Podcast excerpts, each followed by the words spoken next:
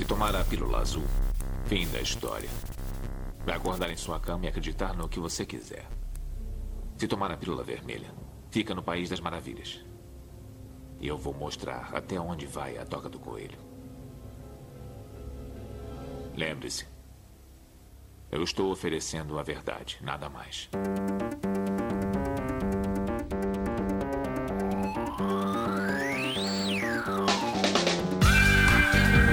Magicando.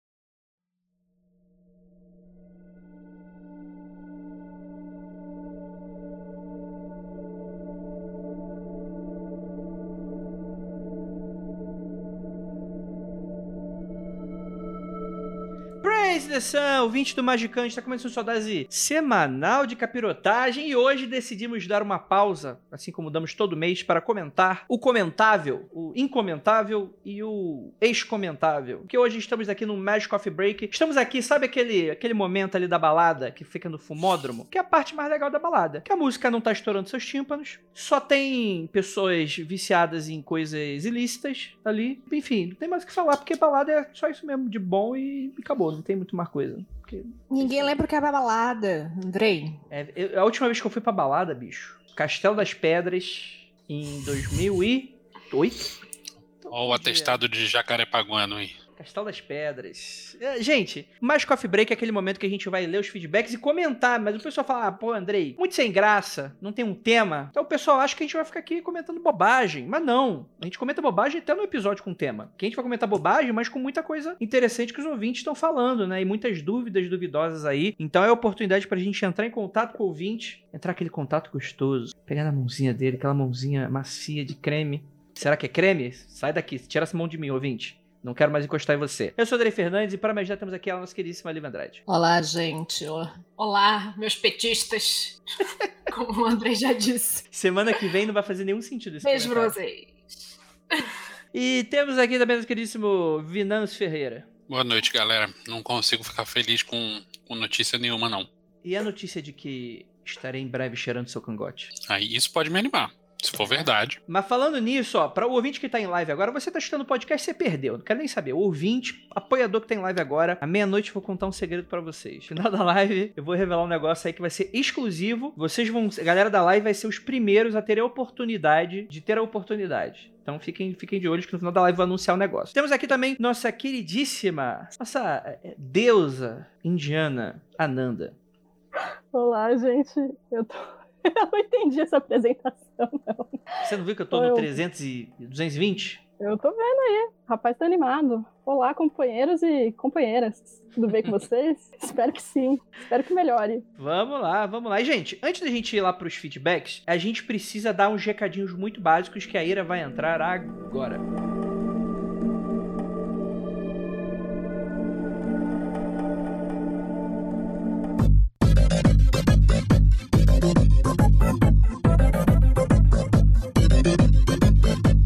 Olá para você que chegou aqui neste momento aconchegante, gostoso, macio e liso como mel. Os anúncios e recadinhos do. Eu sou Ira Croft e ó, última pausa antes do podcast para você pegar sua água, o pentagrama e o bloco de notas. Começando pelo apoia-se do Magicando, o financiamento coletivo que financia essa comunidade. Pois é, só você acessar no apoia-se barra Magicando e com apenas cinco reais você ajuda e participa das gravações ao vivo, dos grupos e tudo mais. Mas caso você não possa apoiar financeiramente, você também pode contribuir, ajudar e apoiar seguindo as nossas redes sociais, compartilhando o nosso conteúdo, tanto no Twitter quanto no Instagram, Magicando. Participe, siga também os nossos podcasters aqui desta casa e se envolva com o nosso podcast, beleza? É isso aí. Vamos pro podcast? Nome de paz para você e até o próximo programa.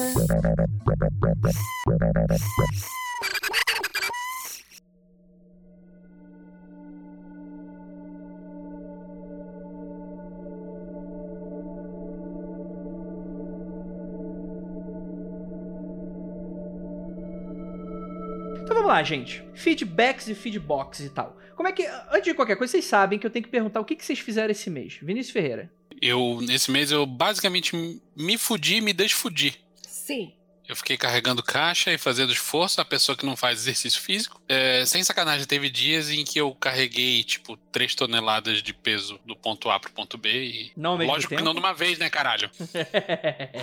Mas, tipo, pra quem não faz porra nenhuma, Andrei, eu sei. é Tipo, foda, bicho. Aí, um belo dia, minha coluna acabou. Desmontou. Virei um. Virei o, fran- o primo desossado da vaca e o frango, saca? E o interessante é que só, só desmontou depois que acabou, né? Tipo assim, ok. O corpo disse, beleza, não posso parar. Até Uhum. aqui, beleza. Ah, acabou o negócio, não precisa mais carregar caixa? Beleza. Aí, Bom. na sequência, a coisa mais mágica que eu fiz foi receber magia de cura dos outros pra ficar bom. E posso dizer, como paciente e como pessoa sem sensibilidade nenhuma, que sim, dá pra perceber que o bagulho funciona e é real, cara. Quantas pessoas estavam te ajudando? Porque você fala em plu, Ah, no, eu pedi, eu pedi plural. pra uma pessoa só, porque, sei lá, eu acho que mais do que isso acaba, sei lá, dando conflito. Não sei. Choque de egrégora. Não, não é choque de egrégora, mas às vezes uma pessoa tá tentando fazer uma parada e outra tá tentando fazer outra e uma coisa não. Uma tá tentando Tipo, é matar, tipo né?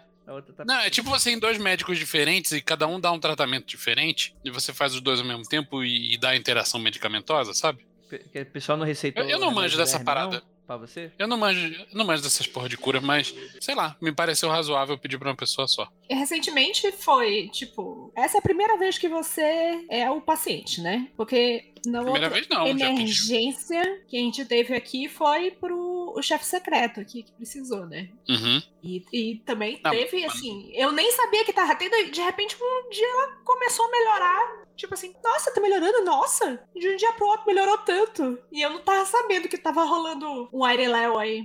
É, mas eu já contei essa história no outro Magicando. Perfeito, perfeito. Mas então você ficou a frango desossado. Frango desossado não faz magia. Você não fez nenhuma magia faz. de Ares pra socar a dor, não? A dor e a doença? Pô, você tá doido? É muito ativo. Ele demanda muito do corpo fazer essas porra. Você Não, não fiz, queria não. fazer a batalha campal na tua coluna, não? Não, eu só queria ficar deitado e, e esperar aquela merda passar. Mas eu queria pedir a opinião da Ananda, como reikiana, sobre faz sentido esse lance de pedir ajuda pra uma pessoa só ou quanto mais melhor? Cara, é, eu acho que assim, eu não vejo muito propósito em duas pessoas fazendo a mesma coisa em você, sabe? É, acho que gasta o tempo de duas pessoas, sem precisar, sabe? Eu acho que é ok você pedir pra uma pessoa só. É, se vai usar a mesma técnica, né? Eu acho que não tem por que pedir pra duas pessoas diferentes, não. Mas se quiser, pode. É, mas basicamente se você confiar numa pessoa, beleza, né? Vai naquela e já era. Sim, é, não tem necessidade de você pedir o mesmo trampo pra duas, três pessoas diferentes, né? É só Isso gastar o tempo das três pessoas diferentes mesmo. Algo melhor do que pedir pra duas pessoas gastarem o tempo dela contigo. Pedir pra três pessoas. Fica aí a dica aí pras pessoas, pau no cu, igual o Andrei. Mas muito interessante, eu nunca tinha parado pra pensar nisso, não. Eu acho que é uma dúvida, dúvida duvidosa interessante, né? Porque é natural pensar que quanto mais melhor, né? É, Então. é o que eu teria pensado também, viu? Tem um, um princípio geral do, do Peter Carroll. Qual é o livro que ele apresenta isso? Caraca. Não vou lembrar agora qual que é o livro. Mas ele, ele, ele gosta de botar tudo em fórmula, né? E numa das fórmulas que ele apresenta, ele prova, entre aspas, matematicamente, que magia em grupo tem tanto efeito quanto a pessoa mais poderosa dentro do grupo. Não é a Nivela soma. por cima, então? É, é como se todas as outras pessoas não estivessem fazendo nada. Caralho. Talvez o ambiente grupal possibilite um estado alterado de consciência, um teatrão, uma coisa que uma pessoa só não conseguiria. Mas em relação à capacidade mágica, conta da pessoa mais habilidosa e que estiver fazendo a parada mais direito. Não é tipo, Lívia está aumentando 90% das probabilidades, Ananda está aumentando 92%, Vinícius está aumentando 87%. Não soma tudo porque não passa de 100%. Ah.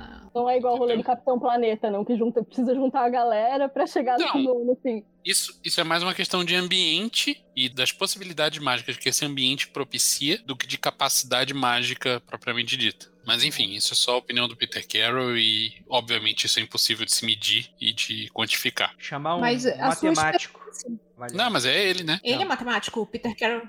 Mas até aí, Não, cara. matemáticos e matemáticos. Olha só, né? eu não sou matemático, mas eu fiz faculdade de engenharia, faz cálculo 1, 2, 3, 4, álgebra linear, aquela porra toda. E eu analisei com algum cuidado a matemática do Peter Carroll e ela é sólida, cara. Matemática é uma coisa muito esotérica, cara. Se a física dele tem, tem sentido, eu não sei. Mas a matemática tá certinha. Mas aí. Matemática- Você é engenheiro, né? Andrei, Andrei, presta atenção. Até a aritmética, a matemática tá legal. Quando os números começam a andar em má companhia dos, das letras, e pior ainda, das letras gregas, aí é, andou em má companhia, aí tudo ficou esotérico, tudo coisa de doido. Como eu já disse pro meu pai, matemática é uma questão de fé. Matemática é ficção, é ficção algébrica. Falando do reiki especificamente, diferente do passe, né, que dão em, em centros, é diferente a lógica. No passe, pelo menos eu aprendi assim, né? A pessoa tá dando uma parte da energia dela para outra. Para cura. No reiki, você funciona como um fio condutor de uma energia universal, né? Você é uma ponte. Então, não faz muito sentido para mim esse rolê de quantidade, sabe? Se você é ponte de uma energia universal, você acessa essa energia e só repassa, não vejo muito sentido de muitas pessoas canalizando aquela mesma energia para o mesmo lugar, né? Na prática presencial existe o lance em grupo, né? De várias, quando existia essa coisa de presencial, sabe, antigamente, na época que tinha, a gente fazia essas práticas em grupo na mesma pessoa, mas não é uma necessidade assim, precisa ser.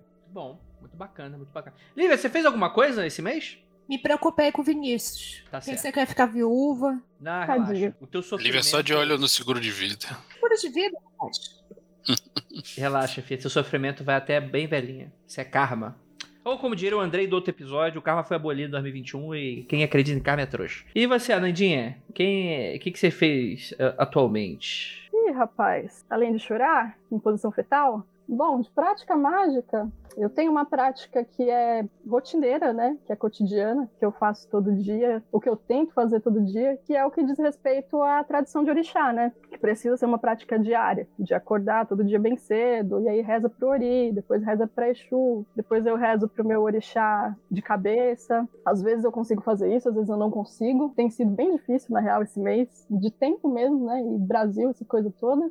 Eu me sinto até meio mal porque eu não consigo ter uma visão que não seja holística das minhas práticas mágicas, sabe? Tipo, eu tô sempre me cobrando bastante no sentido de ser uma parada sistêmica mesmo, sabe? Tipo, eu quero me alimentar bem, eu quero estar com um condicionamento físico bom, eu quero estar com uma cabeça minimamente boa. Se desanda um desses aspectos, eu já perco total, assim. Isso tem acontecido bastante. Se numa parte desse ciclo todo ali alguma coisa quebrou, alguma coisa perdeu, para retomar, assim, é bastante difícil. Tenho tentado manter essa disciplina, né, das práticas diárias. É, não lembro de nenhum trampo específico que eu tenha feito, assim esse último mês. Estou tentando voltar a praticar a meditação do reiki, que é a meditação gachô. Seria ideal que eu praticasse todos os dias pela manhã e pela tarde, ou pela manhã ou pela tarde. Eu não tenho conseguido fazer isso em nenhum dos dois períodos. Tava querendo fazer de novo o jejum dos 21 dias. Jejum, tá, gente? Entre aspas, assim. Não é um jejum absoluto, não. Que tadinha, Mas senão são a 21 Anandinha dias. some. Não dá, eu não aguento 21 horas sem, co- sem comer. Pô, eu tava afim de fazer, mas eu não tô achando espaço também. Mas vamos deixar aí pro mês que vem, quem sabe, né? Vamos ver. Tô querendo fazer um trampo grande aí também. E esse trampo grande que eu quero fazer, eu quero estar bem fisicamente e men- é, mentalmente na medida do possível. Pode ser só uma noia minha, eu acho que não precisa ser assim. É o jeito que eu encaro a prática, né? Eu tô sempre aí querendo. Vou dar um exemplo, tá? Hipoteticamente, se eu fosse fazer uma magia de combate aí, alguma coisa contra alguém, primeiro que eu não faço eu não peitasse essa pessoa pessoalmente. E se eu vou peitar essa pessoa pessoalmente, eu quero estar em condição de peitar essa pessoa pessoalmente, entendeu? E aí a lógica é a mesma pra magia, assim. Eu quero estar em condições físicas, mentais e, e tudo mais aí, Agora- na medida do Agora eu possível. fiquei curioso, mas, mas assim, é porque você sentiria mais prazer em enfiar a mão na cara da pessoa, ou porque você acha que existe uma questão aí de que você só poderia fazer algo sendo efetivo se você de fato fizesse essa segunda.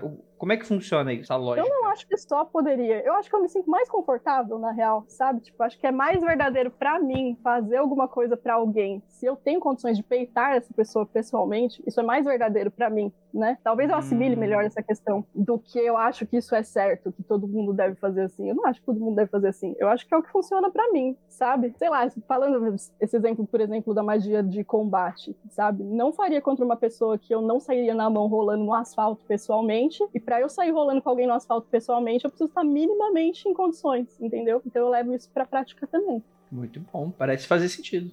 Acendo vela preta porque não posso esfregar sua cara no asfalto. E não esfrega sua cara no asfalto porque vai preso, né? Não pode. Só se for pego. Eu levo esse lance da Nanda quase na mesma pegada. Só que, como eu não me garanto na porrada, o meu racional é uma pessoa que eu daria um tiro se eu soubesse que eu não iria preso. Porra. Posso começar a fazer a lista? Ah, a lista é curta. A minha não. Peitar alguém pessoalmente não necessariamente quer, quer dizer que você sairia literalmente rolando com aquela pessoa no asfalto, né? Mas um mínimo de energia de combate, assim. Se você peitaria realmente aquela pessoa, realmente, né? Ali na chincha, é mais ou menos por aí, assim, meu guia, sabe? Justo. Faz, faz total Eu sentido. tenho uma pergunta pra fazer pra todo mundo. Pode pensar isso de uma forma mágica ou de uma forma não mágica? Tipo, servir tanto para a vida mágica quanto para a vida não mágica. Mas vocês têm alguma dica para a vida? O dia a dia, a vida banal, não atrapalhar a vida mágica? Não seja eu- atropelado, não engravide, evite morrer o máximo possível. Funciona? Ué, eu tava pensando em coisas mais simples assim mesmo. Tipo, pô, meditar todo dia. A vida acontece, cara. Como eu é que tenho você uma dica. Como é que você forma um hábito? O Vinícius tinha um negócio que me falou que, tipo assim, um hábito é, se constrói em 21 dias, alguma coisa Não, não assim. sou eu que falo isso, não. Mas, mas não? acredito. O lance é, coloque outra pessoa pra te cobrar. Isso ajuda muito. E crie uma rotina que seja verificável. Tipo, escrever o que você tá fazendo. Que aí você começa a perceber que depois, sei lá, depois de uma semana você fica broxado de não fazer o oitavo dia, porque você olha lá pra aquele bolo de papel que você escreveu, pra aqueles 2 mega de arquivo que você já, já digitou no, no notepad lá, entendeu? Você fala, porra, vou parar agora. E além disso, você tem uma pessoa próxima que fale, ué, não fez a parada lá hoje não? O que aconteceu? São duas dicas simples aí que dá pra, dá pra fazer. Eu acho que talvez seja por isso que o pessoal goste tanto do conceito de mestre, né? Além de você ter esse conceito do cara vai compartilhar os segredos com você e tal. Mas eu acho que ajuda, de certa forma, você ter um coach, né? Tipo, É o personal Capitão Nascimento, né? Eu vou explicar isso aí. O Vinícius tem dentro da cabeça dele um Capitão Nascimento que fala: Vamos lá, vamos lá! Não é pra esmorecer, não! Vambora! Agora, levanta! 15 polichinelo! Esse tipo de coisa, sabe? aí depois cai doente, não Tipo sai assim- por quê, né? Eu não sei, eu não tenho Exatamente. essas coisas na cabeça. Pois é. E tá aí muito mais saudável. Mas fiz muito menos coisa da minha vida.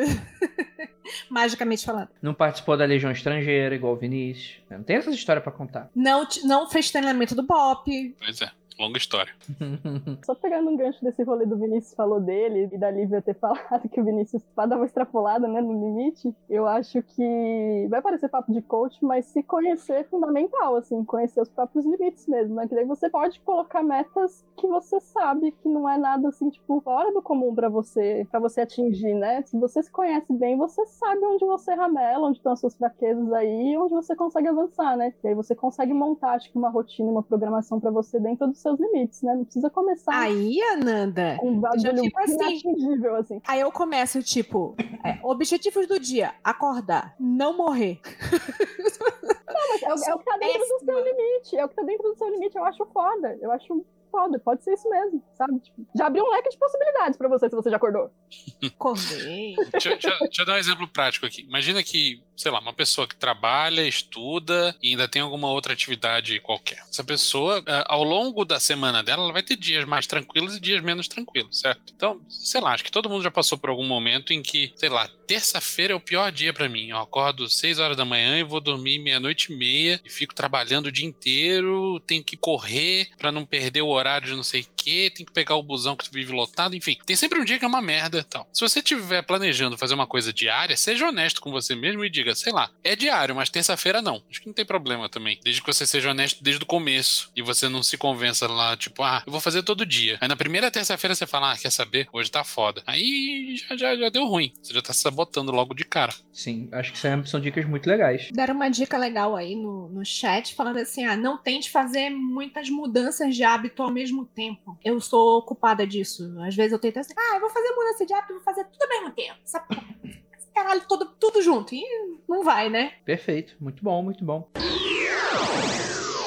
Aproveitando que a gente não tem tanta coisa pra comentar, é, estamos com dois faltosos aqui, que obviamente vão ter seus salários cortados no final do mês, e não quero nem saber do sindicato, me enchendo o saco. Beijo, pessoal do RH. Beijo, pessoal da RH. Inclusive, vai passar no RH eh, quando chega- estiver chegando na empresa. É brincadeira, sem vínculos empregatícios. Mas a gente tem aqui o- os feedbacks, né? E, cara, tem uma coisa que eu precisava comentar com vocês, que era o seguinte. A gente tava com um problema com os e-mails no servidor, e a gente ficou um mês, mais ou menos, com recebendo meio picado e tal. Tava meio complexo lidar com isso, então teve muitos e-mails que a gente recebeu que talvez eu pescando ali, a gente poderia ir no ar. Mas alguns deles eu acho que eu gostaria de puxar quando o Keller e a Ju estiverem aqui, que eu acho que podem ser muito relevantes para certos aspectos que eles trabalham. Então eu vou evitar alguns, então caso você queira mandar e-mail, lembrando contato.magicando.com.br, mas não precisa dessa sacanagem não, dessa frescura não. Você pode ir lá no, no site fazer o comentário no episódio e aí eu também vou pescar, porque a gente vai ler aqui dos últimos quatro episódios, assim, mais ou menos, né? Então eu vou começar aqui com o episódio de Jornada da Heroína. Vinícius, você escutou o episódio? Deixa eu perguntar para você, você é um homem, eu acho, última vez que conversamos. O que, que você achou do episódio? Você achou legal? Agregou? Então, eu não ouvi o episódio, porém, eu corri atrás por fora de estudar os materiais da Flávia. Então eu sei mais ou menos do que se trata, mas eu ainda não vi o episódio, não. Entendi, entendi, entendi. Mas o que, que você acha do rolê de Jornada da Heroína? Cara, acho muito interessante, mas eu acho que. Eu não sei qual foi o tema, qual foi o ângulo que vocês abordaram no episódio, mas eu acho que ele, assim como a jornada do herói, não se presta para explicar tudo quanto é narrativa. Só acho que é importante a pessoa ter a clareza de que isso não é uma coisa que serve para tudo, não é um, um, uma panaceia, sacou? Uhum. É uma coisa que, sei lá, pode ser útil para definir estruturas narrativas e até para você se orientar com dentro da sua vida para qualquer coisa. Não acho que seja útil só para mulher, apesar do nome Jornada da Heroína. Não, definitivamente não. Uhum. E acho, acho legal pra caralho, principalmente como uma, um outro framework, né, vamos dizer assim, para você pensar narrativas em geral. Mas, enfim, assim como a Jornada do Herói, acho que é uma ferramenta útil para você entender. Prova por A mais B que Cabala não explica tudo. Interessante, interessante. A gente gravou a, a, a Lívia e a Nandinha depois de um mês de episódio. O episódio foi publicado. A gente gravou no ano passado, né? Aí o episódio foi uhum. publicado, né? Aí teve uns feedbacks e tal. É, depois de tanto tempo gravado, depois de ter passado esse tempinho, vocês gostariam de adicionar alguma coisa? Vocês gostariam de comentar como é que foi gravar esse episódio? Como é que foi a recepção? Alguma coisa assim? Cara, eu, eu não pensei que o episódio ia tocar tanta gente. Muita gente falou de feedback de nossa, um episódio super bom, me tocou pessoalmente e tal. Assim, eu sou uma pessoa que gosta dessa, dessa parte de template uhum. de, de storyteller e tal. E eu acho que, como eu gosto disso, eu penso numa coisa mais. de uma forma muito mais ampla. As pessoas tomaram isso de uma forma muito mais pessoal, encaixaram isso na própria jornada, sendo ela mágica ou não. E me surpreendeu isso. Interessante. E você, Nandinha? A mesmíssima surpresa da, da Lívia. É, acho que no decorrer ali do episódio, não sei se isso aconteceu com ela, mas eu acho que é inevitável que você traga é, as etapas da jornada da heroína conforme você vai falando sobre elas para sua vida, né? Para sua ótica pessoal. Mas a hora que você tá gravando, você acha que você tá fazendo aquele exercício naquele momento que tá acontecendo ali, né? E depois você vê que várias pessoas fizeram o mesmo rolê e que isso tocou as pessoas de um jeito muito. um rolê de memória efetiva mesmo, né? De um jeito muito emotivo, assim, das mulheres, numa questão emocional mesmo. Eu acho que a gente ficou emocionado também durante o episódio. É, li alguns e-mails com, com, pessoas que tiveram insights, que estavam desanimadas da prática, mulheres que estavam desanimadas da prática e resolveram retomar. Achei muito legal, porque eu acho que é exatamente isso que o Vinícius falou mesmo ele não tendo ouvido o episódio, foi basicamente isso, assim. Mais uma alternativa de narrativa, né? A lenda do herói, que também não contempla tudo, mas mostra um novo caminho, né? É claro que vai trazer ali a ótica também da autora, que tem, sua, tem seu recorte, né? Tem suas limitações, mas já abre um leque mais amplo para quem estava restrito ali a questão estrutural da jornada do herói, né? Então foi, foi muito legal, foi muito foda. Foi muito gostoso também ler os feedbacks e ver que a galera tá animada para praticar, que se sentiu contemplada e vai pesquisar mais material e vai pôr a mão na massa mesmo, é isso aí. É isso aí, tô gostando de ver, tô gostando. Mas também, o que, que a Flávia não pede, não manda? Maravilhosa. Faço, né? Isso aí, fica aí a, a, dica. Tem a voz de trovão, uma linda. Inclusive, respondendo um pouco também ao Vinícius, é o que eu ia comentar antes de ter puxado isso, era que não apenas não é a jornada do herói barra jornada da heroína não são únicas, né? Como a própria Flávia tem cursos de narrativa, né? Então ela pega autores diversos que vão lidar com formas de você encarar, né, a poética das coisas, né, o imaginário, né? Então para você que gosta quando a gente dropa de repente um nome aí de uns nomes esquisitos de, de filósofos e tal, é, é, super indicado aí os cursos da Flávia que abordam muito esse assunto. Tem de tudo, tem de narrativa de contos de fada, que é outro, já é outro rolê, né? Tipo, não é contemplado porque a gente acha que é porque é da Disney, né? Mas quando tu pega os contos originais, não é, né? Tem, tem tem o lance das fábulas, né? Tem muitas das coisas, né? Tem as coisas noturnas, as coisas diurnas, né? Então assim, existem vários aspectos e é muito mais amplo e muito mais aberto do que o pessoal. É que o pessoal gosta de umas caixinhas, né? Isso talvez fique a maior crítica com relação a isso que é onde que eu compartilho um pouco com. Que não é todo mundo, não, gente. Pelo contrário, eu gosto bastante. Foi onde eu, eu, eu comecei a me interessar bastante nesses assuntos. Tem muita gente que, que trata mal a cabala nisso, né? Tipo assim, ah, não. É uma parada fechadinha, né? Aí, mete na jornada do herói, aí parece aquela coisa que quando sai, a pessoa fala, meu Deus, tipo, dá para sair, dá para ser outra parada, né? Aí, mas aí vai muito da pessoa também, né? Não é uma crítica à ferramenta, não é crítica, às vezes, muitas vezes, como as pessoas usam a ferramenta. Andrei, o problema não é a caixinha. Não é você colocar coisas em caixinha. Você saber que existem várias caixinhas e as coisas encaixam em vários locais e elas são móveis. Exatamente. As coisas não entram na caixinha e ficam na caixinha e nunca mais saem. E tem coisas que parece que não vão entrar mais dentro. É impressionante o negócio. É, vida... esse, negócio esse negócio das caixinhas. That's what she said.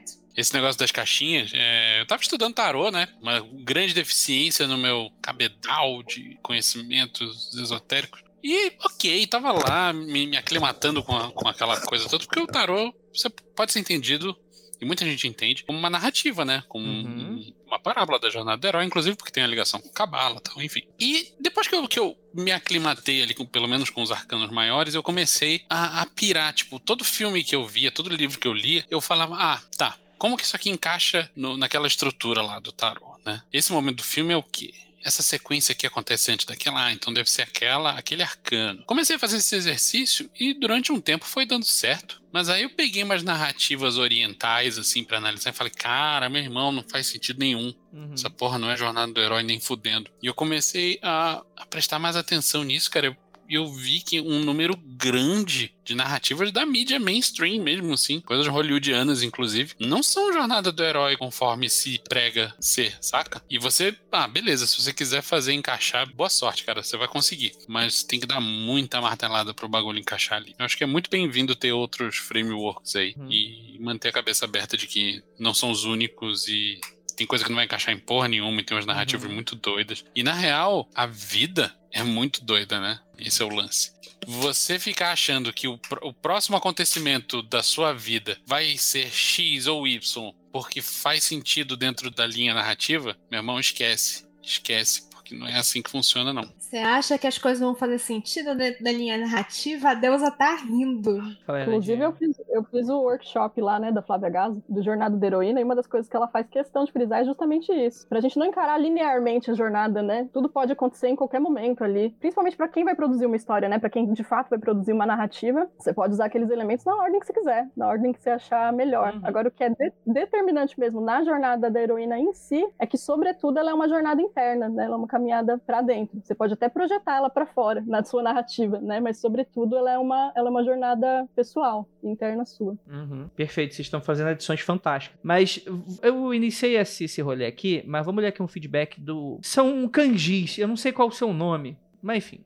Gostei muito desse episódio, especialmente porque pude me identificar em algumas situações. Não nasci em um corpo de mulher, mas sempre me senti deslocada no corpo que eu tenho. Não sei se, para meu caso, é ainda válido assumir que possa haver uma jornada heroína. Mas vivendo opressão constante por abre aspas, não ser homem como, abre aspas, deveria ser, consegui me encaixar em alguns pontos. Gênero é algo tão amplo e rico que, infelizmente, vários podcasts não discutem, acredito eu, por esse predomínio masculino, que até certo ponto acho limitante, especialmente por uma questão de que a mulher é muito mais aberta a pensar e sair da casinha do que muitos homens, que não conseguem produzir um episódio sobre sexo, por exemplo, sem que se tornem piadas sobre o próprio pau ou só dando atenção a relacionamentos heterossexuais. Adorei a ideia de ter uma mesa feminina para diversos programas, a coisas que só mulheres têm tato e podem sentir e falar coisas que me fascinam e me fazem querer mais ainda abraçar meu lado feminino que escolhi dominante. Amo muito o podcast como um todo. Esse episódio me fez pensar muito nessas últimas semanas e foi certamente uma boa coisa. Ouvinte que eu não sei o nome porque você não colocou aqui, mas tudo bem não colocar. Assim, vou dar a minha, minha opinião sincera quanto a observações. Mesmo eu sendo uma pessoa extremamente ignorante quanto a questões de transexualidade e quanto a essas questões. Eu sei o mínimo, eu sei um básico, né, de coisas que eu já conversei com pessoas ou que são, ou pessoas mais entendidas no assunto e tal. Mas independente disso, deixando essa minha ignorância de lado, eu, como homem,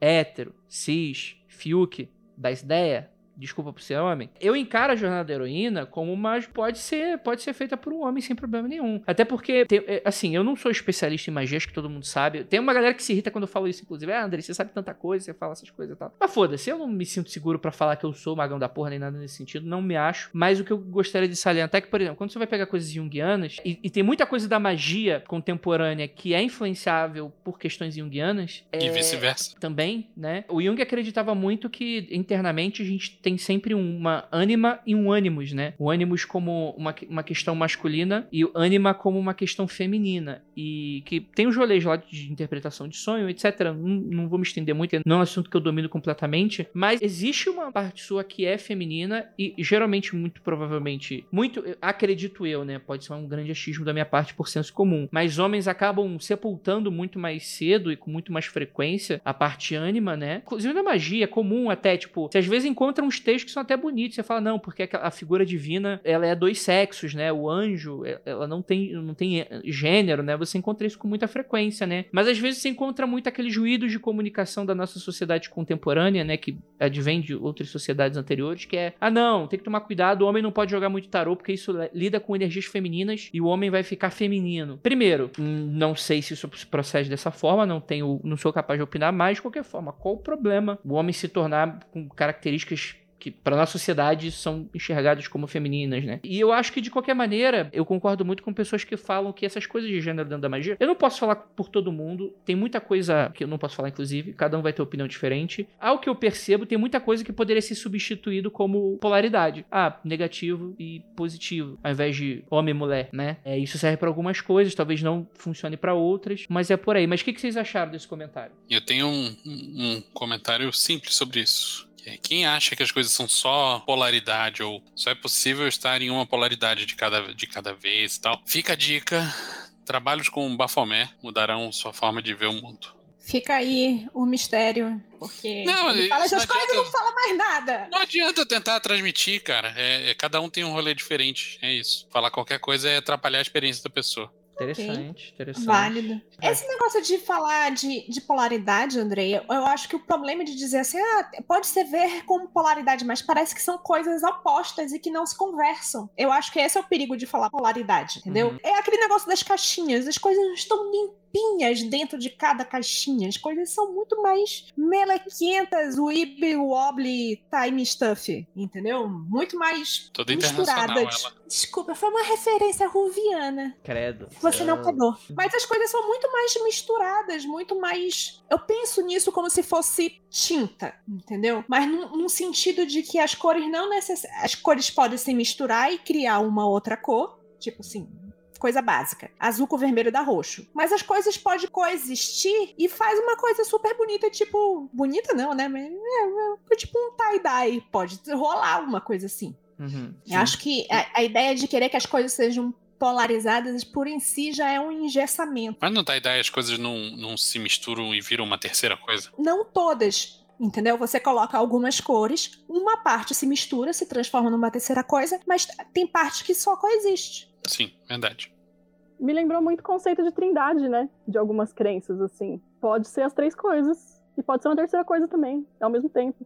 E tá tudo bem. E Sim. pode ser uma coisa de cada vez também. Sim, muito, muito interessante. Assim, assim gente, é, a gente, eu acredito que ninguém aqui vai ter um grande conhecimento para falar sobre questões trans. É um assunto extremamente complexo. Quando você mete então na magia, que são umas coisas que tu tá misturando coisas de séculos atrás com coisas novas agora, e tu mistura com psicologia, e tu vai misturar com narrativa, e tu vai misturar com esotérico, com holístico, e tu vai misturar. É, é, tipo, dá ruído pra caramba, né? É, mas a gente quer fazer um episódio ainda, fica o convite aí para pessoas que praticam e são trans. Será muito bacana escutar vocês, que é o que a gente pode fazer, né? Que é abrir espaço para entender como é que funciona tudo. Porque mesmo sem estar na magia, já é uma questão super complexa que dá nó na nossa cabeça, né? Porque a gente aprendeu de uma forma, né? E hoje a gente vê que pode não ser encarado exatamente como a ferro e fogo e que tem muita coisa que é só uma construção mesmo social e tal. E tem sociedades que, quando não apagadas já pelo padrão majoritário atual, mas que você vê ainda hoje, né? Aldeias indígenas que. Especi... Eu não vou saber falar exatamente, eu vi isso há muito tempo atrás. De que, por exemplo, tinha mais, tinha mais de três gêneros. A aldeia encarava, né? Algumas questões. E... Então, tipo assim, é, é a maneira como a gente constrói as coisas. É claro que, tipo assim, a pessoa nasce com pipi, nasce sem pipi. é- é- naturalmente a gente vai dar nome pra essas coisas. Daqui que essa pessoa é, o que, essa pessoa não é, né? O que, que essa pessoa faz, o que, que essa pessoa não faz.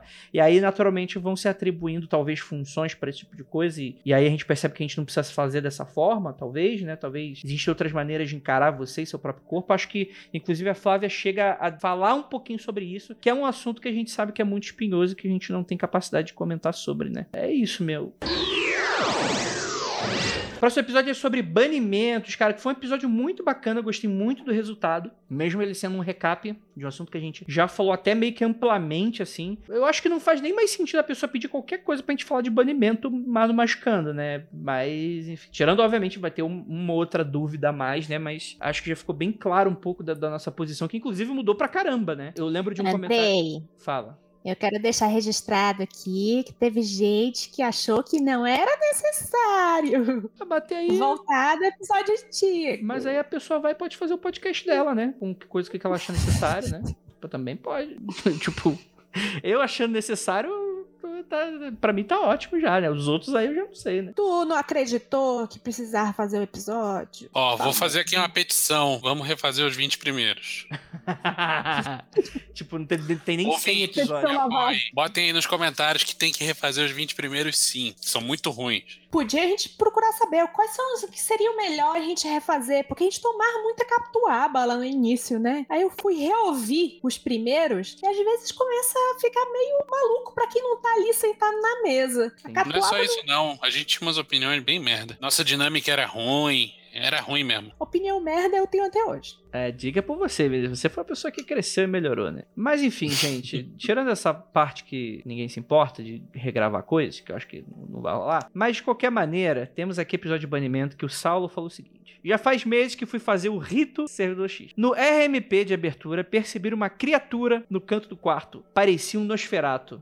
Eita. Foi a vez que mais tive medo porque senti aquilo do meu lado me olhando e com influência sobre mim. Fiz todo o rito e a criatura ainda ali. Medo infinito. Quer dizer, ela colocou alguns olhos aqui. Medo infinito. Quando fui fazer o RMP de fechamento, que falo que descobri como usar o rito de verdade, pois vibrava as palavras e uso um tom de ordem que eu nunca tinha feito antes. Não sei o que você quis dizer com essa frase, ouvinte. Enfim, bani a criatura aquele dia. Eu sei, eu te explico. Ah, Então, tem um momento que você sabe que o negócio tá funcionando e tem a ver com uma, uma vibração que você sente. Tem a ver com o som, a vibração no corpo e, e o- como o negócio vai. E, e tem uma coisa que encaixa e vai. E é uma coisa física. você escuta um. É isso? É, não. Tá bom. É... Tá, deixa eu terminar de ler esse comentário aqui. Enfim, bani a criatura aquele dia e notei que desde então minha visualização melhorou muito por conta da força de vontade empregada no acontecimento. Mas que deu um puta cagaço, deu kkkkkk. Obrigado, ouvinte do Vortex. Obrigadão aí pelo, pela questão aí. Pera aí. Não, não entendi o ouvinte do Vortex. Ele fez um banimento no começo. Ele, não, A ele- presença não foi embora. Aí ele continuou, fez o trabalho com a presença ali do lado, cheirando o cangote dele. Depois ele fez outro banimento e a presença foi embora. É isso. é, é isso. Boa, campeão. Mas é errado? Elabora, Vinícius. Elabora. Porra, bicho, se você tá percebendo uma presença, você fez o banimento, o bicho não foi embora, você fala, ah, quer saber? Não tá me atrapalhando em nada, tá ali no cantinho dele, deixa ele ali. Que ideia de jegue, irmão. Não sei nem quem é você, mas que. que... Porra, pra que, que você fez a merda do banimento se o bicho não foi embora? Pra que, que você faz essa Você tá merda? no banheiro e tem aquela osguinha, aquele calanguinho ali no cantinho. Tu fala assim: ah, enquanto eu não mexer nele, ele não vai mexer em mim. Eu vou lá, Não, tomo banho e vou embora. Uma coisa, Lívia, você entrar com um defumador no banheiro falando, vou expulsar os bichos tudo que estão aqui. O calanguinho fica parado ali, você fala, ah, quer saber? Deixa o calanguinho. Não, né, cara? Eu gosto de calanguinho. Não, tudo bem, então não faz a porra do ritual pra expulsar calanguinho, se você gosta de calanguinho. E ele nem tava bem com isso, aparentemente, né? Que se fosse uma coisa assim, ah, tem um Nosferato ali no meu quarto, tá, ok, mas ele, ele falou Acho que tava tá se cagando suave. de medo. Ele falou que tava se cagando de medo, né? Então, não entendi também por que que ele não fez outro banimento, no caso. Ou sei lá, tentou outra coisa, ele só resignou-se, né? Rapaz Pa- resignado. Ou simplesmente adiar, né, Ananda? Tipo, ah, não vou fazer essa porra hoje não, Mano, tá doido? Eu não preciso nem estar fazendo nada mágico, pra se eu ver essa porra, eu saio correndo. E deixo tudo pra trás. E, e, e coloco fogo na casa. Ligo o gás. Ah, mas e pelo menos você viu.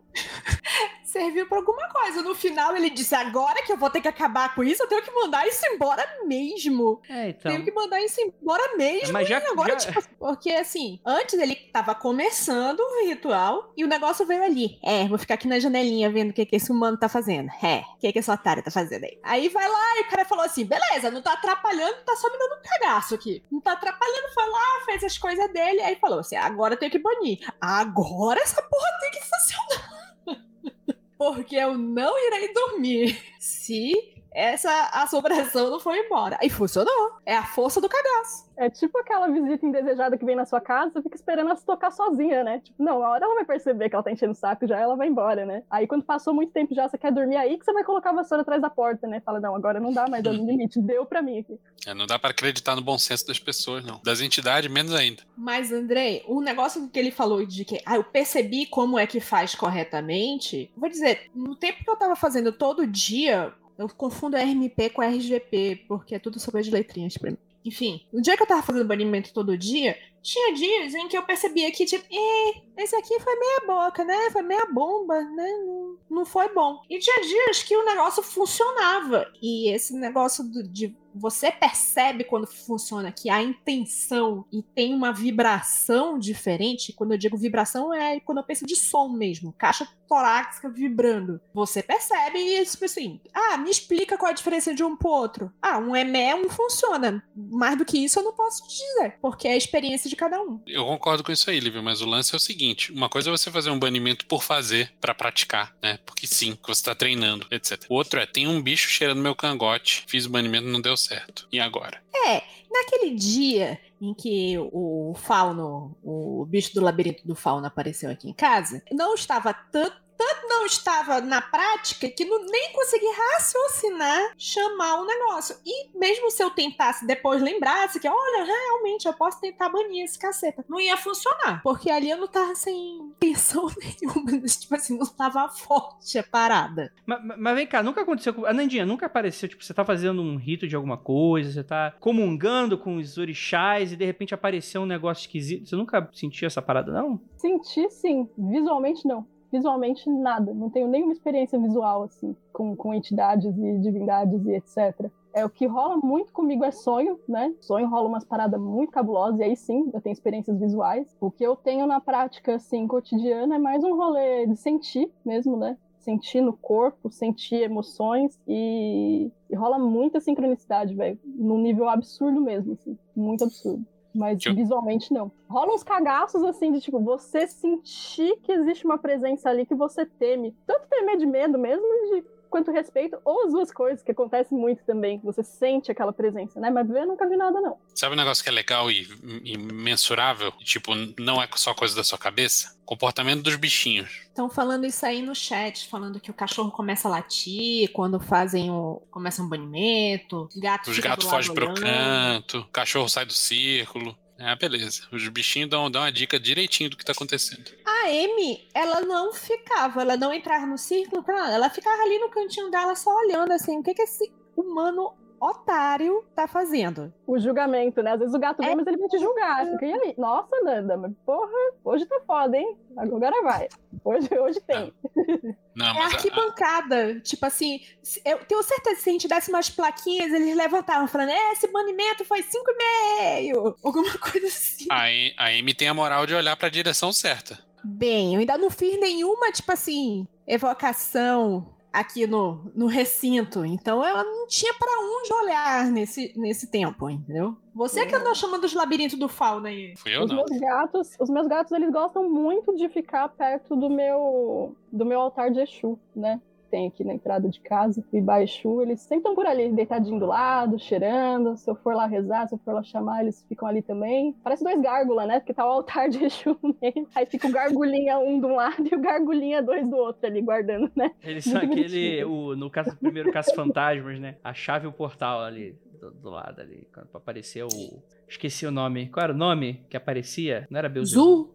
Zul. É, o Zul. É isso, gente. Então, assim, ouvinte, eu não sei. Parece errado. É só isso que eu consigo dizer. Parece que tem coisa que não era pra Parece fazer. não, cara. É errado. Parece errado. Bom. Se eu Pô, mas- entendi certo o relato, isso tá errado demais. Mas não escolhendo o cara, cara. eu não escolhi acho. Eu acho que foi. Eu tô aqui eu pra acho que cagar a foi regra um da erro, prática sim. do amiguinho. Eu acho que isso foi um erro sincero que no final ele fez se transformar numa coisa positiva. Pô, mas se ninguém puxar o pé do brother, ele vai continuar fazendo erro sincero, né? Mas pode Fala errar com amor. Vinícius. Errar com sinceridade ou errar sem sinceridade, o erro é o mesmo. A cagada é a mesma coisa. Quem mandou esse e-mail foi o Thiago de Lima Castro, que acompanhou a gente, inclusive é um cara muito bacana que já participou do Mundo Free Confidencial. Quem sabe um dia a gente tem alguma desculpa pra chamar ele pro Magicano, que ele é dos rolês aí, de certa forma, né? Mas ele é, ele é do- dos Kardec, né? Ele é do, da galera do bem. E ele fala muito sobre OVNIs e magia aqui, né? Ele- ele- a gente gravou aquele episódio e ele mandou um e-mail. Eh, Mandei os comentários por e-mail para não criar polêmica nos comentários e contar meu contato com ETs. Iha! Nada impede que meus relatos soem como viagem ou mesmo simplesmente o sejam. Ou então, muito apegado à minha própria construção cultural, mas queria dividir com vocês. Queria comentar umas coisinhas. Primeiro, antes do espiritismo ter uma guinada religiosa, explorava-se bastante a comunicação com entidades alienígenas. O problema é que começou a aparecer muito Sérgio Malandro vestido de ET Bilu, e aí foi deixado de lado. Outro motivo de ter sido deixado de lado essa experimentação era a polêmica que a noção de reencarnação trazia. Segundo Kardec, parte dos espíritos com os quais se comunicava e ajudavam a escrever o livro dos espíritos estavam vivendo em outros planetas, tendo encarnado na Terra no passado. Por isso que o Brasil tem uma certa mistura de ufologia com espiritismo. Como a época não tinha relatos de abduções por ETs, o pessoal não tinha tanto medo disso. Parece-me facilitava a experimentação, afinal, sem o medo de ser levado e tal, facilitava as coisas e ao mesmo tempo também condicionava algumas coisas. Segundo, a Blavatsky, ao sair do Cairo, passou em Paris para conhecer Kardec, porém, ele já tinha falecido e ela teve contato com quem dirigia a Sociedade Espírita Parisiense e participou de sessões com, com Lemari, Le, Lemari, Lemari, Lemari, não sei. Daí ela... Peraí, mas ela, ela fez mesa branca pra chamar o Kardec? Não, ela foi conhecer. Ela, Ela foi foi conhecer até- o cara que já tinha morrido? Não, ela Não, ela foi tinha- conhecer e- quando ela chegou lá, o cara já tinha empacotado. Ah, no caminho, tipo. Não existe, não existe Twitter, ô Vinícius. Ela, pô, escutei que país tem um cara muito massa. Aí foi lá, aí dois anos depois tava lá dando Entendi. rolê, foi lá ver se encontrava o cara, o cara já tinha morrido, sacou? Isso aqui, isso aqui. Beleza. Daí ela foi aos Estados Unidos e fundou a Sociedade Teosófica, publicando suas ideias na revista Espírita Parisiense. Ela ficou traumatizada com as práticas de Lemaire, eu não sei como se pronuncia aqui, é e propôs o conceito de cascões astrais em sua primeira obra. Sua primeira obra, Easy Sem Véu, tem uma certa dialética com o kardecismo, mas ela assimilou alguns conceitos que renegou outros. O mesmo ocorre com a doutrina secreta. A crítica que ela faz a algumas práticas espíritas foram plagiadas, afinal, se repete o texto e não da fonte é plágio, por autores da Rosa Cruz, como Max Heindel e outros esotéricos. Eu, como kardecista, aprendo muito com as críticas da Blavatsky. Acho ela muito foda, mas quando leio algum plágio dela, checando data de publicação da obra, eu tendo a jogar fora. Afinal, homem plagia a argumentação dela, não a cita, mas assume as influências de outras caras. Afastei-me de diversos autores ao ver o quanto de plágio faziam com a Blavatsky e não citam por mero machismo. Por isso, nunca fiquei muito em rolê de bruxaria, esoterismo ou mesmo magia. Não que as pessoas devam concordar com a Blavatsky, mas copiar não dá. Terceiro, minhas experiências. E aí ele começa as experiências. A. Comunicar-se com o ET em projeção é complicado, na minha experiência insignificante, pela dificuldade de vestir o pensamento deles com palavras. Foi complexo nas minhas experiências, pois alguns referenciais são diferentes, ou pode ser uma dificuldade minha. Quando alguma entidade se coloca entre você e eles, fica mais fácil. A experiência foi parecida nesse aspecto específico com as minhas.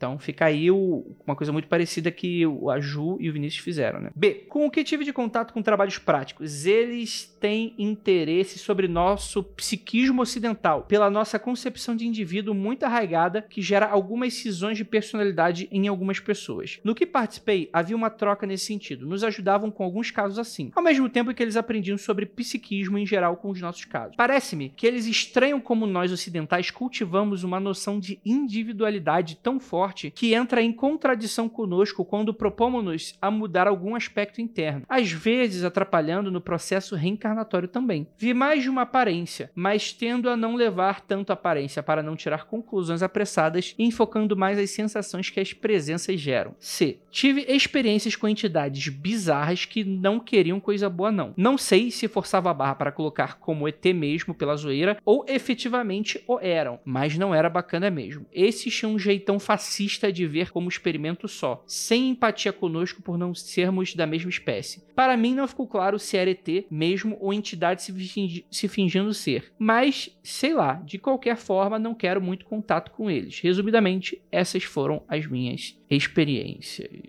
muitos temas, e aí? Pô, muito maneiro essa parada aí de. Não sabia que tinha uma relação tão próxima e tão antiga do kardecismo com ufologia, principalmente aqui no sabor brasileiro que se pratica do espiritismo. Para mim isso aí é novidade. Mas faz sentido, né? Porque a gente vê hoje manifestações nesse sentido Manifestações talvez não seja a melhor palavra, mas a gente vê hoje alguns sabores de espiritismo que envolvem esse tema. Você acha que as experiências dele foram válidas? Eu acho que sim, claro. Toda experiência é válida. Peguei você, né? Tava querendo saber se você tava. Hum. Não, mas achei, claro. Achei bem legal. Principalmente essa aí com os que não queriam coisa boa, não. Eu fiquei curioso sobre como ele tentou contactar. Se ele se. Se ele abriu as portas e, e chamou qualquer um que viesse, se ele tentou mirar em alguma coisa específica, se já era alguma. alguma entidade que já tinha sido contatado por alguém do grupo que ele participa, enfim. Acho que eu senti um pouco de falta de mais detalhe, assim, do operacional mesmo, sacou? Tipo, como foi a experiência dele, assim, tipo, passo a passo, os caminhos, assim, né? Uhum. Mas isso assim, mas não tenho nada não pra É, comentar. que assim, eu, eu não manjo muito de espiritismo, mas pelo que eu sei, normalmente esse tipo de coisa é feita em grupo, né? Não é um cara sozinho que fala, ah, quer saber, vou chamar uns mortos aqui pra bater papo. É, então. Então, imagino que isso tenha acontecido num ambiente de grupo e gostaria de saber como que o grupo chegou na decisão de fazer, ah, vamos tentar esse contato, vamos fazer desse jeito e tal. Achei maneiro, achei curioso. Fiquei mais curioso ainda. Fica o convite pro Thiago de Lima Castro vir aqui pra contar os rolês do kardecismo da Arquiseira. Aí, eu, Aí sim, hein? Aí Aí eu, eu, quero gostei. ver. Aí eu quero ver. Eu tenho um cagaço de alienígena. Ponto final. Não quero pensar nisso. Mas o que, que é esse serzinho do teu lado aí? Isso, isso é parte do condomínio. Ultimamente eu tô tentando projetar o condomínio pra fora pra ver se Entendi. eu consigo fazer mais de uma coisa ao mesmo tempo. Deixa eu falar um negócio sobre esse episódio do ET aí. Soube de algumas pessoas, não é uma, nem duas, nem três, que tentaram contato com o nosso amigo de Roswell e tiveram sucesso. Mas eu não vou contar o relato dos outros porque eu não pedi autorização pra isso. Entendi, muito bacana. Mas foi legal. O É? Andrei não botou fé, não. Você tá, cê tá mais tocado agora? Não, não, calma cê- aí. Não, você tá sendo injusta comigo. Não, não, eu estou sendo injusta, estou, estou. Você não botou fé porque você acha que o que fez o, o evento de Rosa, tu acha que era meio furado, né? Então, mas assim, gente, eu não deslegitimo a experiência da Júlia Vinícius. É que eu não acredito no evento de Roswell, mas é tipo assim, como um, um ser agnóstico que sou, eu não fico, ah, não, é com certeza não aconteceu. Eu não acredito que tenha acontecido, mas pode ter acontecido. Então, assim, eu fiz um questionamento. Será que não poderia ter acontecido de, na verdade, ser outra parada beriri bororó? E, e foi mais Justíssima pergunta. Justíssima pergunta. E aí foi atacado. Qualquer coisa menos ET. Fui atacado quando fiz meus comentários por senhor Venâncio, que tem que infelizmente ele ele não respeita as opiniões de outras pessoas que não é dele. Fica quietinho aí, senão vai ser atacado de novo. Tá bom, pai. Então, é, cara, é, mas eu achei o relato do, do Thiago, ele é muito interessante. Eu realmente estou também muito curioso com essa questão do operacional. Segundo que eu conversei com o Thiago de Lima Castro, ele participou de um episódio do Criptologia. Apesar da gente ter feito a segunda temporada de ET, não foi com ET, foi na primeira que a gente falou sobre os outros tipos de capiroto e tal. E ele tem experiências muito fantásticas que, ao meu entender, foram em grupo. Foram uma experiência grupal, que eu tenho 15 anos. É legal essa palavra. Mas eu tô muito curioso mesmo, gente, porque parece ser muito rico e muito amplo, né? E de fato, né? Se nós somos um planeta e tem uma infinidade de planetas que podem existir vida, né? E exi se a gente tem uma experiência que de fato existe o plano astral e dá pra viajar dessa maneira, faz sentido a lógica, né? Na minha concepção, né? Pra quem acredita. Ah, olha aí, ó. Excelente e-mail. Vamos lá. Daniel Oliveira fala o seguinte: certa vez, cuja data não lembro, ouvindo o Mundo Freak, tá, tá, tá, o Andrei cita, num certo tom de brincadeira, que sabe que é ouvintes céticos do Magicando, ouvindo escondidinhos no escuro. Pois bem, eu definitivamente sou um deles. Para começar a utilizar o vocabulário comum ao podcast, eu cresci meio família de paradigma cristão, me tornei mais velho. Ele vai explicando aqui que ele se tornou ateu, mas ele deixa claro que não é ateu ateia, e por aí vai e tal. Enfim, né? Porque ele passou a entender e questionar certos dogmas. Na adolescência, esse interesse me levou, tal como inevitavelmente, a Joseph Campbell, Herói de Mil Faces. Me apaixonei pelo ofício de criar narrativas e, por fim, é, me formei em produção audiovisual. Como vocês sabem, e talvez sejam aqueles que tenham conhecimento que mais sabem, magia suas incontáveis modalidades estão entre muitas coisas, muitas bases estruturais que é o método de construção de narrativas e por muito frequentemente pesquisar material relacionado conheci o mundo freak magicano. Me interessei intensamente pelas pautas do podcast e logo me tornei um ouvinte fiel, maratonando os episódios antigos e aguardando ansiosamente por novos. Caro Andrei, se há hoje uma referência de host que sabe exatamente como manter a audiência engajada e interessada, para mim essa pessoa não é você. Mentira, ele falou que sou eu. Obrigado.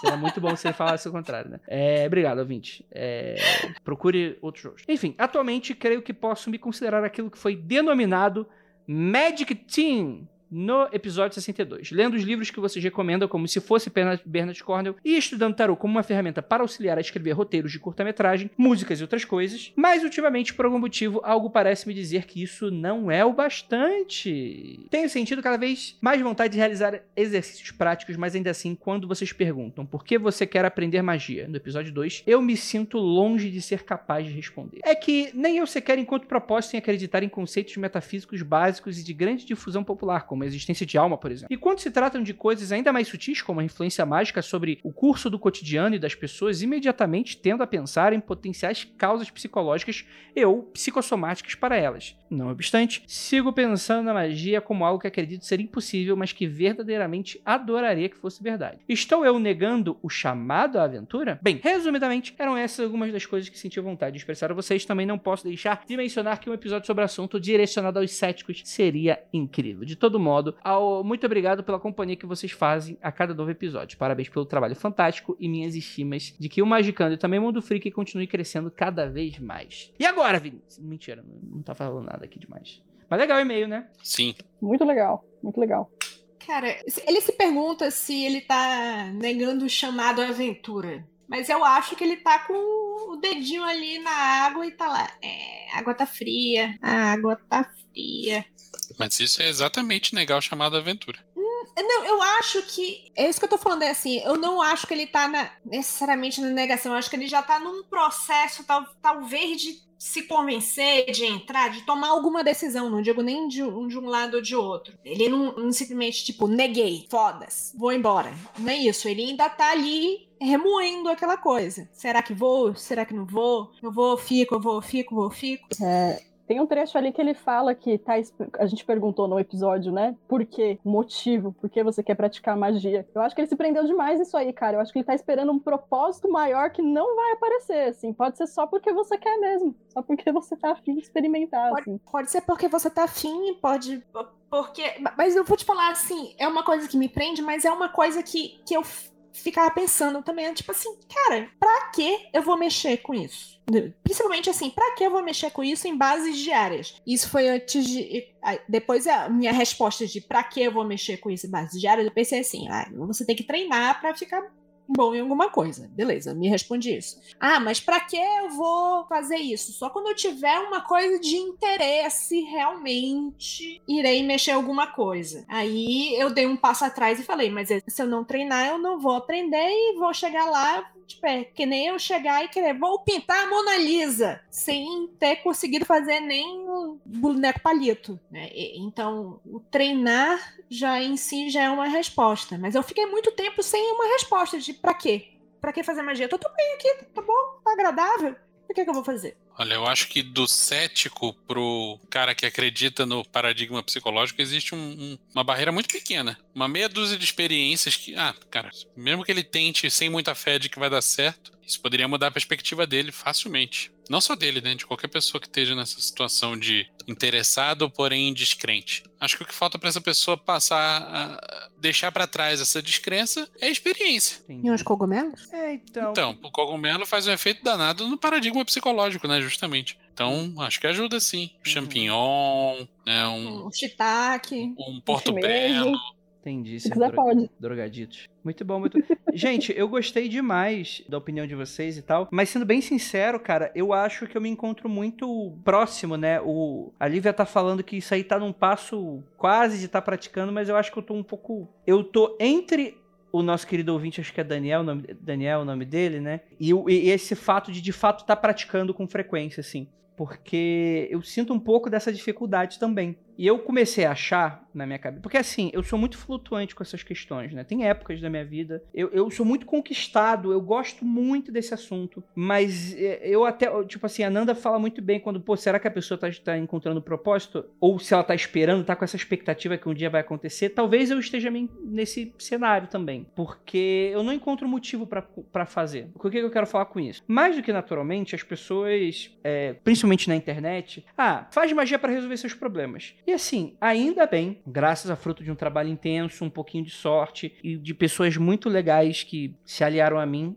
eu consegui um, ficar numa situação bem privilegiada com as coisas que eu tenho e da maneira como mesmo na pandemia eu não tenho do que reclamar. Então, tipo assim, não tem algo que eu precise. Não preciso comer, eu não preciso, putz, eu preciso arranjar um emprego agora. Então, por que que eu pratico? E eu sei que magia não é sobre isso, mas tem muito aquela coisa, pô, pede alguma coisa, o que, que você quer? E eu não sei o que pedir, eu não sei, eu não sei o que, que tô procurando aqui, né? Eu acho que é muito comum você cair nesse tipo de armadilha. Eu não sei qual é a resposta, talvez vocês possam me esclarecer um pouco de como é pra vocês. Porque ao mesmo tempo, uma vez, por exemplo, uma vez eu tentei aprender baixo, só que eu descobri que eu não me interesso por música o suficiente para ter a dedicação necessária que ser bom naquilo exige. Eu não tô falando de ser o melhor, eu tô falando só saber fazer, sabe? Eu não gostava, tipo, eu não gostava de ficar analisando as músicas que era pra aprender e tal. Eu, eu- não gostava, sabe? É tipo, sei lá, em um dado momento eu gostava de desenho, só que eu percebi que desenho não era muito. Não me dava um prazer estar na prática ali. Chegou, chegou um momento em que a- a- a- o equilíbrio tava tipo assim: eu quero fazer pra ser foda. Só que pra ser foda eu preciso fazer muito. Então é preciso ser prazeroso a prática e, e fazer e ter um sentido ali. E quando você não encontra esse sentido é muito complexo. Mas ao mesmo tempo eu não quero que, por exemplo, o ouvinte que esteja começando agora se prenda no que eu tô falando e fala: Ah, Andrei, eu também não sinto, mas eu tô tentando ver. Será que também não é pra mim? Eu não sei dizer qual é a resposta.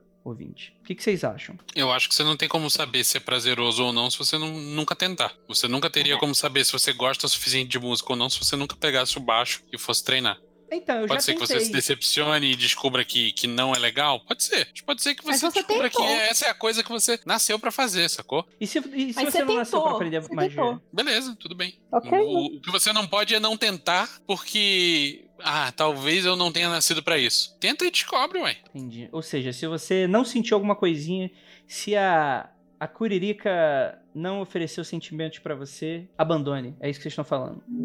Não, não tô dizendo abandone, mas se você tá pensando em abandonar antes de tentar, tente primeiro e depois decida se você quer abandonar. É isso. É, se tá rolando que nem no caso do e-mail que você acabou de ler aí, é, por mais que ele se coloque nessa posição de ai, talvez eu não veja um propósito, talvez eu não veja um motivo, mas você percebe que ele tá meio em cima do muro, assim, que ele tá meio balançado. Então ele já tá meio caminho cá, meio caminho lá, assim, existe uma vontade, né? Já existe uma potência ali. Eu tava querendo falar com que ele tá com o dedinho na água. E- ele não, tá- ele, ele não disse não ainda. Existe a potência de experimentação, né? Se existe uma potência de experimentação, mano, experimenta, não precisa ter um propósito. É, acho que tem muito, é muito parecido com o processo criativo, né? Acho que seja ar- artístico, sei lá, criativo de forma geral, assim. Tá a fim E- de fazer uma parada, vai lá e sente, faz, vê, vê qual que é, E- assim. Não precisa ter um- quem- uma prática, um propósito prático para aquilo, né? A princípio, assim. E pra quem é descrente, isso é mais fácil ainda, né? Porque você não tem medo de que vai dar merda, então vai lá. Você nem acredita que o bagulho funciona. O que que pode dar errado? É muito complexo. Uma ouvinte falou aqui, a, a Lu, ela falou, abre aspas, faço uma evocação, fecha aspas, mas eu não sei do que. E eu, eu tenho muito esse sentimento, sabe? Tipo, para que, que eu tô fazendo isso? Com qual objetivo? O que, que eu busco nisso? Qual é o rolê? É só pra ter a experiência que rolou? Eu tinha muito disso, Andrei, com qualquer coisa num, num tempo da minha vida. Tipo assim, cara, não tava num lugar necessariamente bom, mas eu não percebia isso. Tipo assim, eu vou. A pessoa tá me chamando pra sair pra ir no bar. No tempo que essas pessoas iam ao bar. Tipo, por quê? Pra que eu vou? Entendeu? Tipo, tipo assim, cara, pra quê? Eu, eu, eu tava perguntando pra quê pra várias coisas. Tipo, desde tipo, pra que eu estou comendo e pra que eu estou acordando. Certo. E um, um momento eu olhei assim e falei assim: caralho, tinham me chamado pra ir pra um show, alguma coisa assim. Eu falei assim: amanhã eu vou me arrepender de não ter ido. Aí eu falei assim: vou, vou me sentir mal, não porque, ah, eu perdi um showzaço, mas porque eu não fui porque, tipo assim,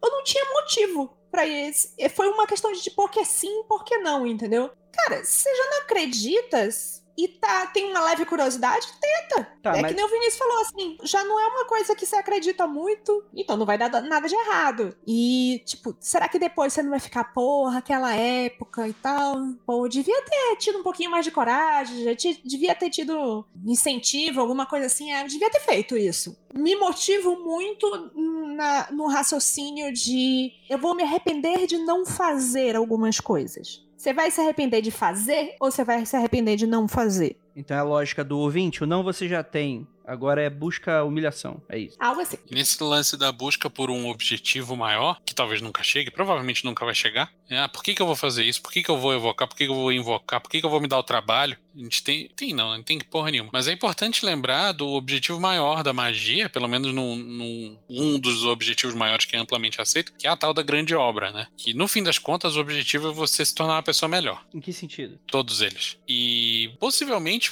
cara, você vai fazer uma parada que você não sabe pra quê, mas isso não vai te fazer mal. Isso provavelmente vai ser uma experiência engrandecedora. Na pior das hipóteses, vai ser perda de tempo. Mas é que a grande obra é foda, né? Porque conversando com muitas das pessoas que curtem, acreditam nesse rolê e tal. Por exemplo, um cara que é líder numa orquestra, né? O cara que é um chefe de família, um cara que é um médico, um, um cara, enfim, são coisas que a pessoa não precisa aprender magia pra acontecer, saca? Pelo que eu entendi da grande obra. Não, não precisa, mas aí não é a grande obra da magia, né? É a grande obra da orquestra, sei lá. Não faz sentido a gente falar de grande obra da magia num contexto não mágico. E eu entendi E o, lembrando que o- magia a- não é o único caminho de desenvolvimento pessoal. Uhum, claro. Então, eu- eu entendi o, o raciocínio do, do Andrei. Tipo assim, a magia é uma forma de. Nesse caso, Andrei, seria uma forma de você descobrir qual seria a sua verdadeira vontade e talvez a grande obra seja aplicada pela magia ou não. Então não tá garantido, né? É, então, foi isso que, que chegou naquele momento. Eu falei assim: o não já tenho, cara. Eu vou ficar aqui um dia, eu vou acordar e vou pensar assim: caralho, o que, que eu fiz na minha época de faculdade? Eu Então. não fui pra um bar, não fui pra um não sei o quê. Eu vou me arrepender desta merda. Mas para Então- mas e- tá, tudo bem. É- essa essa analogia vai até certo ponto, mas pra você Sim. aprender magia de maneira eficaz, leva tempo, sacou? E é uma parada que se a pessoa não sabe pra que que ela tá lá, tá- o que que ela tá fazendo, é um desperdício muito grande de tempo. E eu não tô falando que a pessoa tá perdendo tempo no simples. Eu acho que tu- tudo você aprende alguma coisa e tal. Mas às vezes tem muita tipo assim, a pessoa não sabe se existe também, né? Então isso fica um negócio meio foda do tipo, vai que eu faço, eu fico cinco anos fazendo essa- esta merda, não dá em nada, não tem fruto nenhum aqui, eu não sei pra que eu tô fazendo. A sua motivação pra você encontrar pra estar nesses cinco anos já é complexa, né? Porque eu tô fazendo Mas ninguém tá falando merda? de cinco anos, André. A gente tá falando de um mês. É que você Eu acho tá- que depende, depende muito de como a pessoa encara o que ela vai fazer, né? Tipo, eu acho que já. Expectativas. Depende É. da expectativa. Parece que a pessoa tá, sei lá, vai prestar um vestibular, caralho, né? Tipo, ela vai ter que escolher a carreira dela ali naquele momento. E, tipo, não precisa ser assim, sabe? Às vezes você vai experimentar com uma coisa mais sutil, com uma coisa menor, vai sacar qual é. Você não precisa entrar no bagulho já querendo ser um pica, querendo que tudo dê certo e, porra, se eu vou investir o meu tempo, vou investir cinco anos da minha vida nisso, eu preciso ir numa postura mais assertiva, com mais certeza. Isso não vai acontecer. Nada vai te dar certeza. Nada garante nada, né? É Investe um mesinho ali mesmo. É, então, porque, por exemplo, do, do que vocês estão falando, eu já pesquei alguns propósitos, por exemplo. Primeiro foi isso que a Nanda falou, tipo assim, a pessoa pode querer porque ela quer ser a fodona. Então, dentro desse grupo, eu quero ser o maior. Ok, sem julgamentos aqui, pode ser o que é isso que te, que te engrandece tal, vai fundo. Pode ser porque você quer ser uma pessoa melhor, que é outro propósito. Agora, o que é ser esse melhor? Você só pode buscar esse melhor pela magia? Existem outras questões? Então, assim, tem qual o outro propósito da Lívia, por exemplo, que é aquele quase um fomo, né? Eu não, é, o, é o fear of missing out. Eu não posso perder o que tá acontecendo, então eu preciso estar aqui, né? Mas a vida continua se você não for pro bar. Você pode ter outros interesses, você pode ir pra outro lugar, né? Então quer dizer, é, eu entendo que depende, né? É, é foda porque, assim, são todas questões muito individuais, né? Porque cada pessoa vai ser de um jeito e é a própria pessoa que vai ter que avaliar isso, né? É por isso que o autoconhecimento é importante, né? Porque a gente pode falar mil coisas aqui, mil possibilidades pra pessoa e, porra, isso só vai fazer sentidos diferentes pra cada um, né? É ela que vai ter que responder essa pergunta. Essa resposta não vai vir de fora. Ficou deprimido, Andrei? Não, pelo contrário, deprimido eu já estou. Mas não vai pra lugar nenhum esse papo, né? Sad boy. Hashtag sad boy, né? Essa franjinha nunca me enganou, Andrei. É, rapaz. Mas, mas é isso, tipo, hoje em dia a minha maior dificuldade é encontrar esse propósito, assim, eu não... não, não... E, e, esse ânimo para continuar dessa maneira, sabe? E é claro, obviamente, né, a pandemia prejudica, né? Aquela, aquela eterna vontade de não querer fazer nada, né? Aquela ansiedade toda, né? Que, tipo, todo mundo tá passando. Até quem pratica magia há anos, né? Tá, tá passando por isso, né? Então, é, fica mais complicado encontrar um propósito nesse rolê todo, né? Não, porque sairemos melhor da pandemia pau no teu cu. Diga aí por você e teu, tua chácara aí que você, você paga aí os funcionários. Enfim, não sei, gente. Andrei, eu lembrei de um meme agora que o pessoal diz que é a diferença da geração millennial para a geração Z é que a geração millennial sofre com a, a, ideia nihilista de nada faz sentido, e a geração Z fala, uhul, nada faz sentido. Eu acho que talvez a gente tenha que dar um, uma mudança de perspectiva, dar um né? pouquinho pro lado, tipo assim, foda-se, nada faz sentido, vamos lá. Ha! Pra mim é muito curioso, assim, tipo, é um contraponto aqui na minha cabeça, esse lance, essa relação que o Andrei tem, né? Porque eu sempre tive uma natureza muito mais impulsiva e de experimentação. Sobre magia também, sobre outras coisas, sobre magia também. Então, eu acho que eu nunca fiquei muito tempo pensando nesse rolê do propósito e do investimento de tempo. Não é uma coisa totalmente oba-oba na louca, vamos aí, mas assim, um rolê de buscar experiência pela experiência mesmo, sabe? Tipo, eu tô aqui, tem essas X coisas para fazer, eu quero experimentar isso, isso, isso, isso, isso, não sei onde vai me levar, mas vamos aí, tô aqui vivona, vivendo, vamos aí, sabe? Então, acho que para mim nunca teve uma dificuldade muito grande, sacou? De dar um primeiro passo, né, em direção a algum lugar, assim, seja pra, sei lá, viajar ou pra um curso, para uma prática mágica, para ir até o bar. Inclusive, eu devia ter me podado mais. Eu devia ter me segurado mais. Mas eu só Vai sair uma disso. música dos Titãs aí, hein? Cuidado. Deus me livre. Obrigada, Vinícius. Bem tempo. Não quero. Mas você só vai saber também dessas paradas fazendo, né, cara? Entendi. Muito bom, muito Perdemos bom. a Lívia. A Lívia tá vermelha. Vermelha. Gente, gostaria muito de encerrar e agradecer muitíssimo a todos vocês que ficaram até aqui. Foi muito maneira a participação dos ouvintes. Tô gostando de ver. Parabéns, pessoal, pela coragem, porque noção não tem. É, muito obrigado aí para vocês, ouvintes da live, para vocês que estão escutando aqui até o final desse podcast, para essa mesa maravilhosa. Muito obrigado. Gostaria de lembrá-los que deem aí o ósculo no bode e praise the sun para todos vocês.